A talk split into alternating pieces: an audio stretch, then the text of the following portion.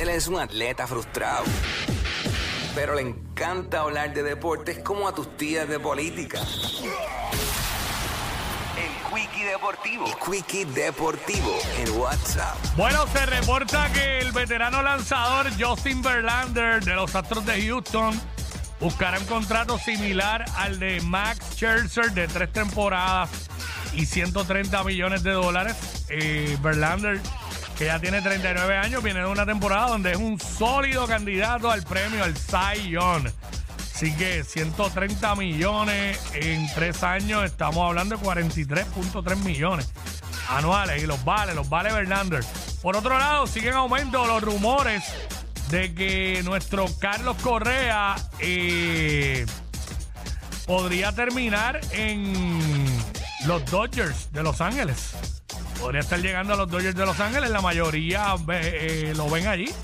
Eh, de, los, de la gente que hace las predicciones en las páginas del Major League Baseball y todo eso.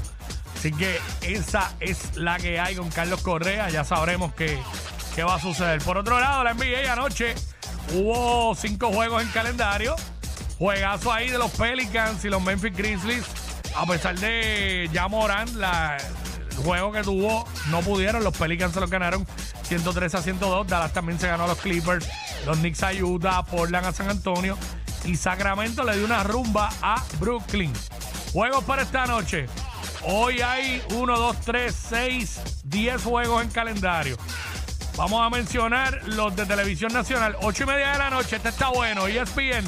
Boston visita Atlanta, que Atlanta está jugando muy bien. Y 11 de la noche Golden State en Phoenix. Dos juegos buenos para ver. Aunque Golden State está teniendo bastantes problemas. Eh, así que también juega los Pacers y los Hornets. Juega Minnesota con Orlando, OKC con Washington, Miami, Toronto, eh, Cleveland y Milwaukee, los Bulls y los Pelicans, Houston y Dallas, y los Knicks y los Nuggets. Esto fue el Quickie Deportivo aquí en WhatsApp, en la nueva 94. WhatsApp.